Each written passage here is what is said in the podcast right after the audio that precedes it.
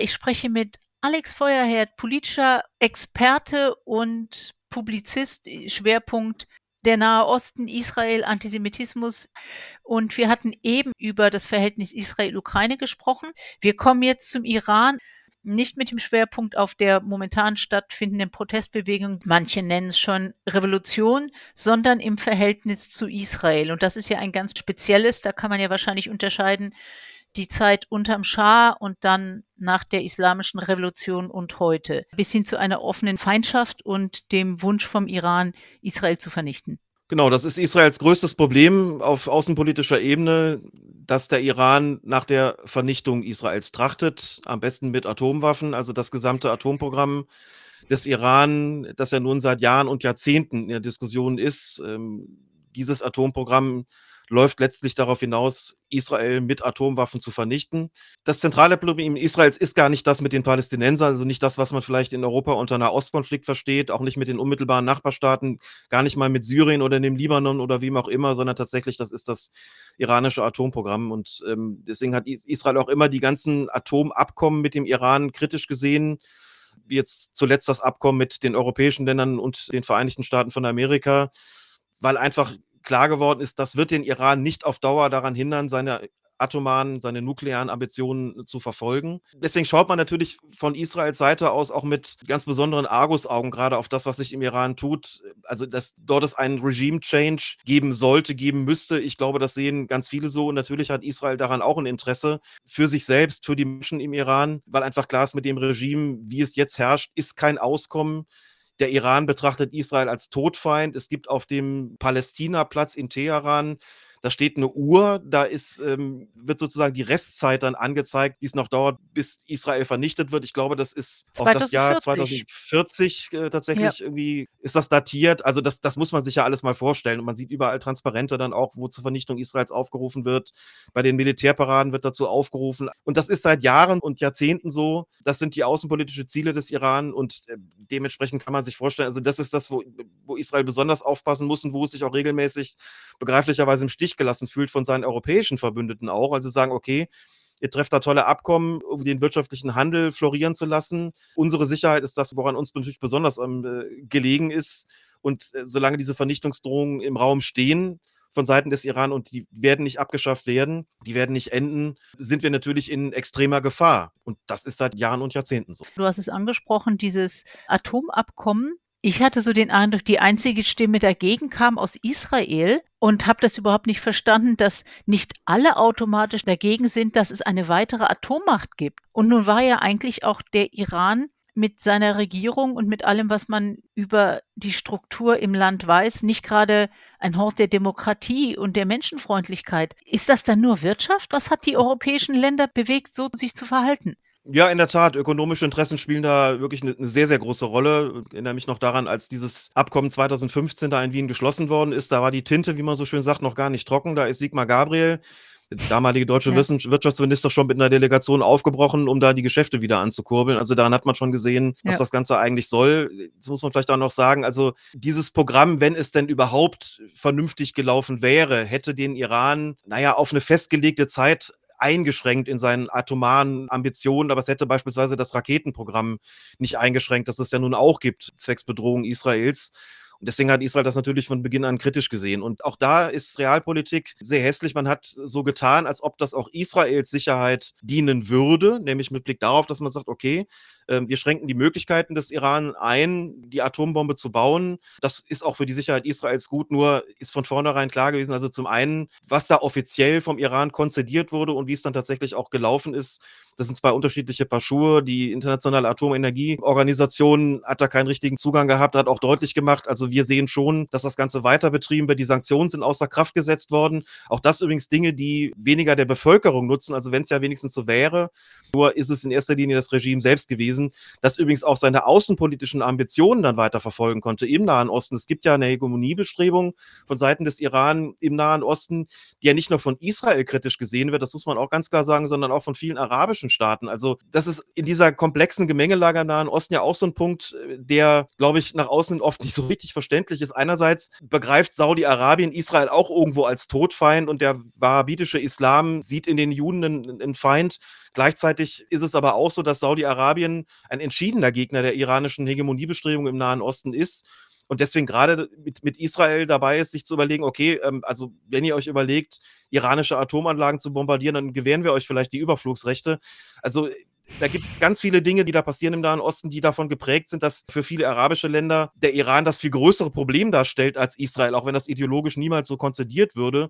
Aber realpolitisch ist das tatsächlich so. Und was da mit dem Atomabkommen erreicht worden ist, ist in Bezug auf Israels Sicherheit genau gar nichts. Es ruht natürlich gerade und ich bezweifle auch stark, dass das wieder aufgenommen werden wird, so wie sich die Verhältnisse im Iran natürlich gerade auch darstellen. Aber dass, dass Israel da ein massives Problem damit hatte, das ist, denke ich, wenn man weiß, in welch prekärer Situation sich das Land befindet, findet, denke ich einfach auch vollkommen klar. Und dass man das sehenden Auges zugelassen hat, dass da im Prinzip noch eine weitere Atommacht entsteht, dass die Vernichtung eines Landes bezweckt, das ist natürlich unverzeihlich. Und ähm, dass das nicht, nicht stärker in den Fokus gerückt ist, zeigt aber auch, welche schwache Position Israel da auf inter internationalen Maßstab hat und eben auch in Europa hat. Man hat ja nur so getan, als ob das der Sicherheit Israels dienen würde, aber in Wahrheit war die Sachlage eine völlig andere. Also ich staune Bauklötze, was passiert aus diesen wirtschaftlichen Gedanken. Aber es muss ja sowas sein, was die Politik absolut beherrscht. Ich kann mir nicht vorstellen, dass die ganzen Politiker hier in Europa alle so große Fans vom iranischen Regime waren. Ja, vielleicht zweierlei dazu. Das eine ist, diese ökonomischen Interessen sind tatsächlich sehr stark. Es ist jetzt nicht so, dass Israel der wichtigste Handelspartner für beispielsweise Deutschland wäre, das nicht, aber schon ein wichtiger Partner aus der ökonomischen Sicht der deutschen Wirtschaft. Obwohl die so des klein deutschen? Staates. Ja, durchaus Ja. ist es schon ein, ein, Umschlagplatz, da möchte man dann nicht so gerne darauf verzichten. Zu der Schmutzigkeit, die das Ganze auszeichnet, gehört natürlich dann auch das, was ist dem Iran denn da teilweise geliefert worden? Abhörtechnik beispielsweise, solche Dinge. Also was da alles ein Wirtschaftsfaktor ist, das will man lieber alles gar nicht so genau wissen. Ah, Dazu ja. kommt aber noch was, äh, ein zweiter Punkt. Und der ist, glaube ich, nicht ganz unwichtig.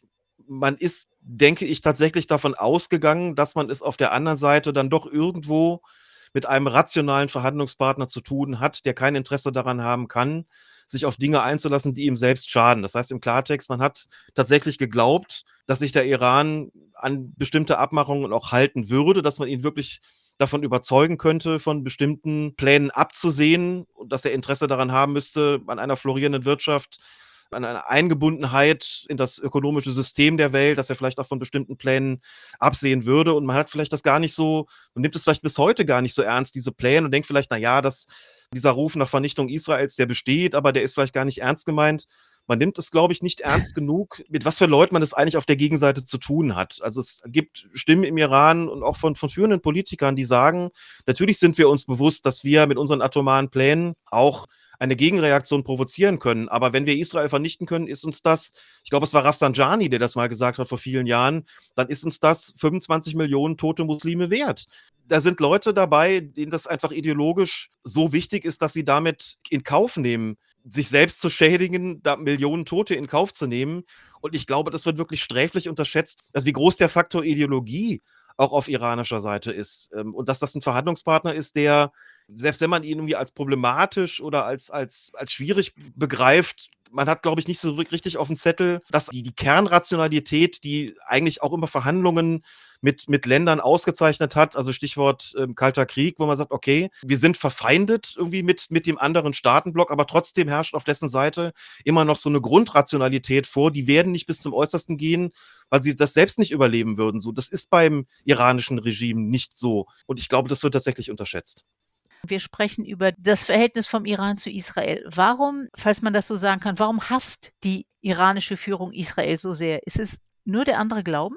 Ja, wenn das so eine Glaubensfrage wäre, aber äh, die spezifische Form des, des Islam, die da im Iran vertreten wird, begreift Juden als Todfeinde und das jetzt aber nicht nur aus religiösen Gründen, wie man sich das vielleicht irgendwie überlegen könnte. Also das ist schon auch mit einer sehr spezifischen Koranauslegung einerseits verbunden, aber andererseits tatsächlich auch mit so einem ganz modernen Antisemitismus, also den Juden zu unterstellen, die Welt beherrschen zu wollen, sich die Muslime untertan machen zu wollen, den Nahen Osten erobern zu wollen. Das sind alles Sachen, die, die eine Rolle spielen und äh, es gibt ja nun sehr unterschiedliche Islamauslegungen.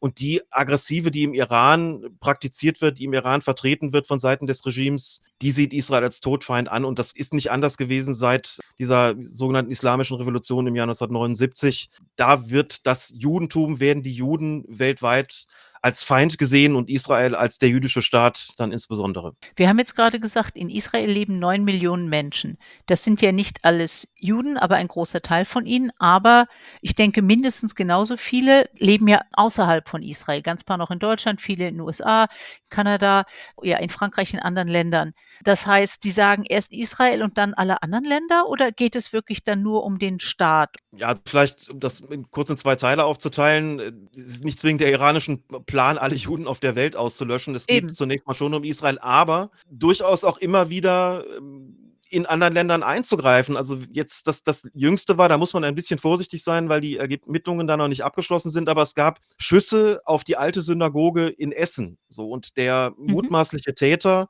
ist ganz offensichtlich gedungen worden, beauftragt worden vom iranischen Regime. Das ist es auch nicht das erste Mal, dass das iranische Regime im Ausland tätig wird, Agenten oder mit Leuten, die ihm sozusagen zugewandt sind, die von ihm beauftragt worden sind, dass es auch da darum geht, Jüdinnen und Juden oder Menschen, die Israel unterstützen, anzugreifen. Da reicht der lange Arm von Teheran sozusagen dann auch noch deutlich weiter. Und das zeigt aber auch diese ganze, diesen ganzen Fanatismus, der hinter dieser Ideologie natürlich auch steht. Es ist richtig, dass es im Iran tatsächlich eine jüdische Gemeinde gibt, die, wenn man das vergleicht mit dem gesamten Nahen Osten, der Iran ist bekanntlich nicht arabisch, so, aber wenn man mal den, den gesamten Nahen Osten sich nimmt, der ein Teil natürlich der Iran ist, dann ist die jüdische Gemeinde im Iran noch vergleichsweise groß. Das führt dann immer dazu, dass diejenigen, die glauben, sich da irgendwie verwenden zu müssen für das iranische Regime, sagen, na ja, da können Juden noch einigermaßen unbehelligt leben. ja, aber nur dann, wenn sie nichts gegen das Regime sagen. Gut, das gilt natürlich für alle anderen auch, aber zu glauben, dass sie da mit völliger Freiheit gesegnet wären, das ist natürlich nicht so der Iran also gebraucht das schon auf der einen Seite zu propagandistischen Zwecken und sagt, wir haben doch gar nichts gegen Juden, wir haben ja nur was gegen Zionisten, bei uns gibt es sogar eine jüdische Gemeinde, die können da ganz frei leben, denen tun wir auch nichts, aber die dürfen natürlich, also wenn, wenn die sich in irgendeiner Form pro-israelisch äußern würden, dann kann man sich vorstellen, was ihnen passieren würde. Also wenn sie sich überhaupt äußern, dann, dann anti-israelisch.